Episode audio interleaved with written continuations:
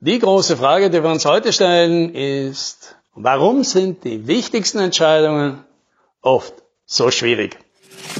Hallo und herzlich willkommen bei 10 Minuten Umsatzsprung, dem Podcast für IT-Unternehmen, bei dem es um Wachstum, Vertrieb und Marketing geht. Mein Name ist Alex Rammelmeier und ich freue mich, dass Sie dabei sind.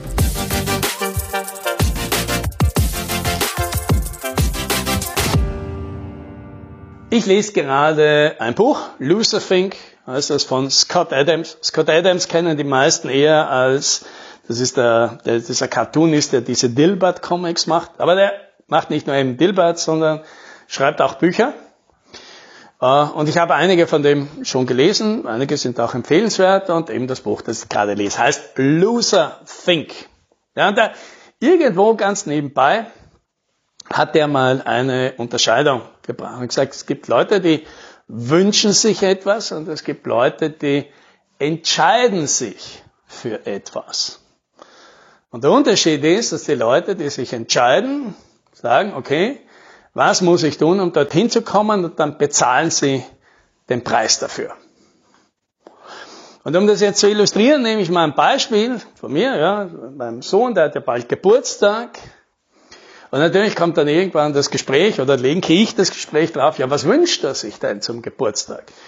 Und tatsächlich wünscht er sich eigentlich gar nicht so viel. Ja. Er überlegt dann und merkt man so richtig, der muss jetzt schon grübeln, was er denn gerne hätte. Und dann kommt er eher auf ein paar Ideen, was er denn gerne mag.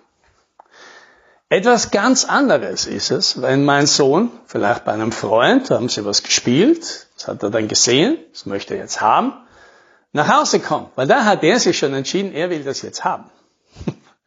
Und dann kommt er ganz anders und sagt, äh, Papa, ich habe da das gesehen und ich möchte das mal zeigen, können wir uns das mal gemeinsam im Internet anschauen und dann sagst du mir, was ich machen muss, damit ich das bekomme. Ja, merkt man? Ganz großer Unterschied. Ja, zwischen Wünschen, ich entscheide mich, das zu kriegen und ich versuche jetzt noch herauszufinden, wie viel das kostet, damit ich das berappen kann. Und jetzt geht es uns natürlich selber oft ähnlich. Und ich nehme es natürlich besonders stark, natürlich auch bei Klienten war.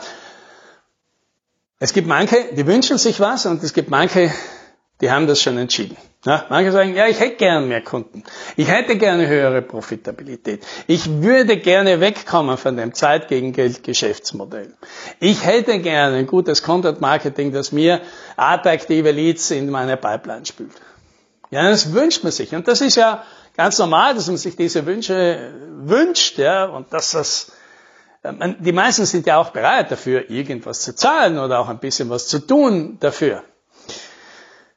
Aber hinter vielen von diesen Wünschen, da steckt oft mehr Arbeit als gedacht. Das haben wir ja oft hier schon durchgekaut. Und jetzt startet man mal so einen Prozess und macht dem Kunden klar, dass das jetzt wahrscheinlich nicht so einfach geht, was er sich da wünscht, sondern weil er eben möchte eine höhere Profitabilität, weil er höhere Honorare durchsetzen will. Also wahrscheinlich irgendwie dem Kunden klar machen muss, dass er einfach viel besser ist als die anderen. Und das geht halt in der Regel einher mit einer deutlich höheren Spezialisierung. Und eine Spezialisierung heißt, erstens muss das klar sein, erstens muss es auf den Punkt kommen. Und zweitens, und das Schlimmste ist, das heißt, wir machen jetzt alles andere nicht mehr. Und das ist jetzt schwierig. Das ist natürlich sehr schwierig, weil das bedeutet jetzt, ja, das versteht ja ein erfahrener Geschäftsmann, eine erfahrene Geschäftsfrau sofort. Das heißt jetzt Abschied nehmen von ganz vielen potenziellen Kunden. Ja, die muss man jetzt im, im Kopf ziehen lassen. Das heißt natürlich, huh, das fühlt sich einmal nicht gut an, dass ich mich da einschränke. Der kommt vielleicht auf, dann sage ich aber, wenn ich immer das Gleiche tue, es wird ja langweilig. Der kommt natürlich auf, ich muss jetzt Gespräche mit den Kunden führen, die nicht in diese perfekte Zielgruppe passen und denen jetzt erklären, was das jetzt heißt. Ich muss mit Mitarbeitern reden, die in diesen Bereichen beschäftigt sind und denen jetzt erklären, dass das wahrscheinlich in Zukunft jetzt anders läuft und dass sie eine andere Aufgabe in einem anderen Bereich im Unternehmen finden werden. Und all das, habe ich auf das Lust, ja.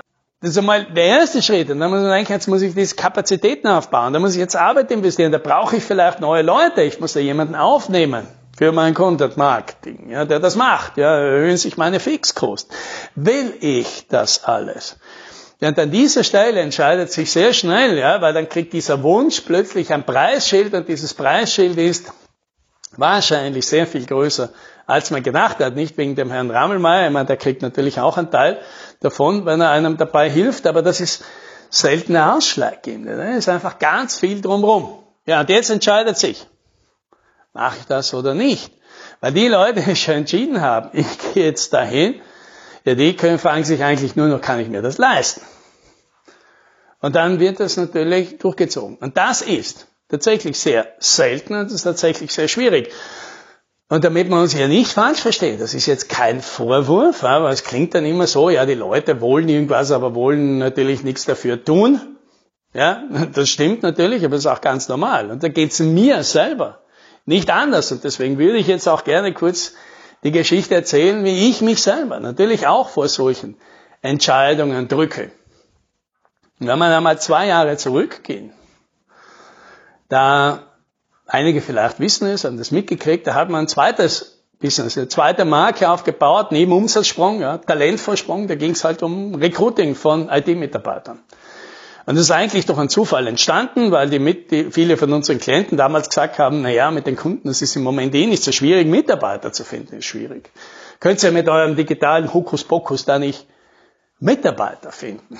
Und wir in unserer unendlichen Naivität haben uns gedacht, ja, ist eigentlich das Gleiche, ja, ob man jetzt da äh, IT-Produkte an Entscheidungsträger in B2B-Unternehmen verkaufen oder Jobs an interessante IT-Spezialisten, das funktioniert doch immer gleich. Ähm, okay, wir probieren es einfach.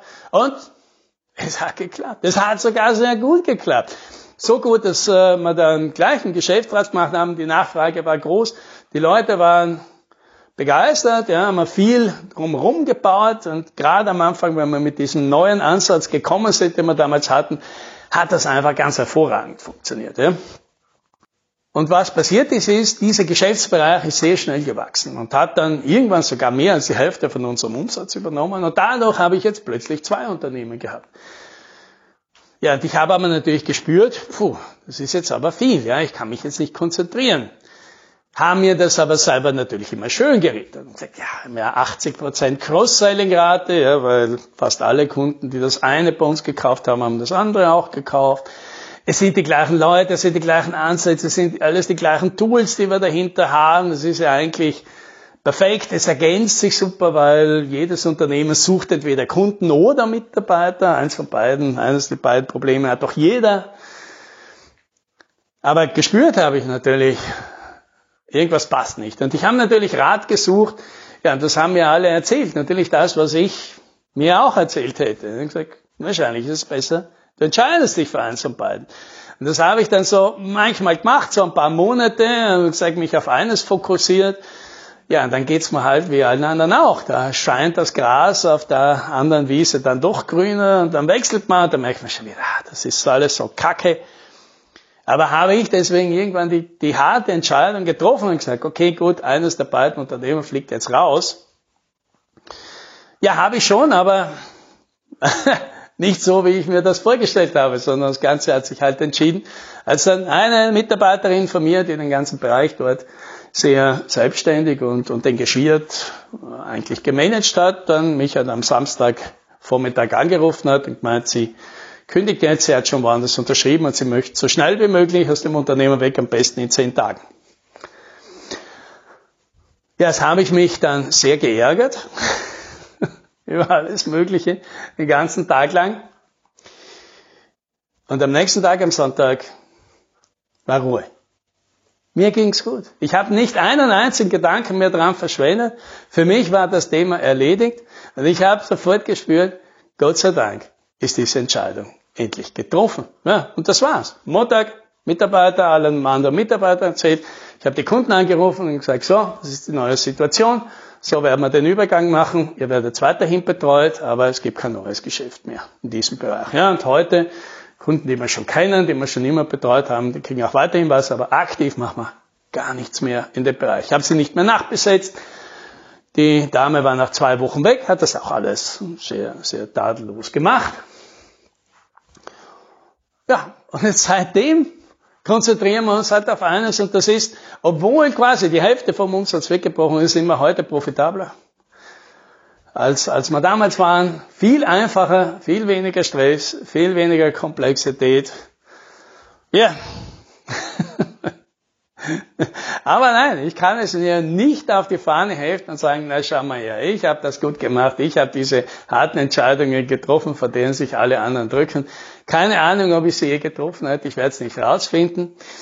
Aber ich habe sehr viel, sehr viel Empathie, sehr viel Verständnis vor allen, die diese Entscheidung lieber vor sich her schieben, lieber noch ein Jahr, weil irgendwie geht's. Man kann sich immer erklären, man kann immer einen guten Grund finden, warum man das jetzt nicht macht. So eine klare Entscheidung zu treffen, was machen wir jetzt und was machen wir nicht, welche Kunden wollen wir haben, welche lassen wir ziehen, was wollen wir sein und wer wollen wir eben nicht sein. Aber falls du das vielleicht auch manchmal spürst und denkst, eigentlich machen wir ja zu viel, vielleicht nur ermutigen. Vielleicht schaffst du es auch. Irgendwann zu sagen, okay, das ist es und alles andere ist es nicht. Und dann wirst du sehen, geht's dir ganz schnell viel besser. Und das, das wünsche ich dir. Happy Sailing.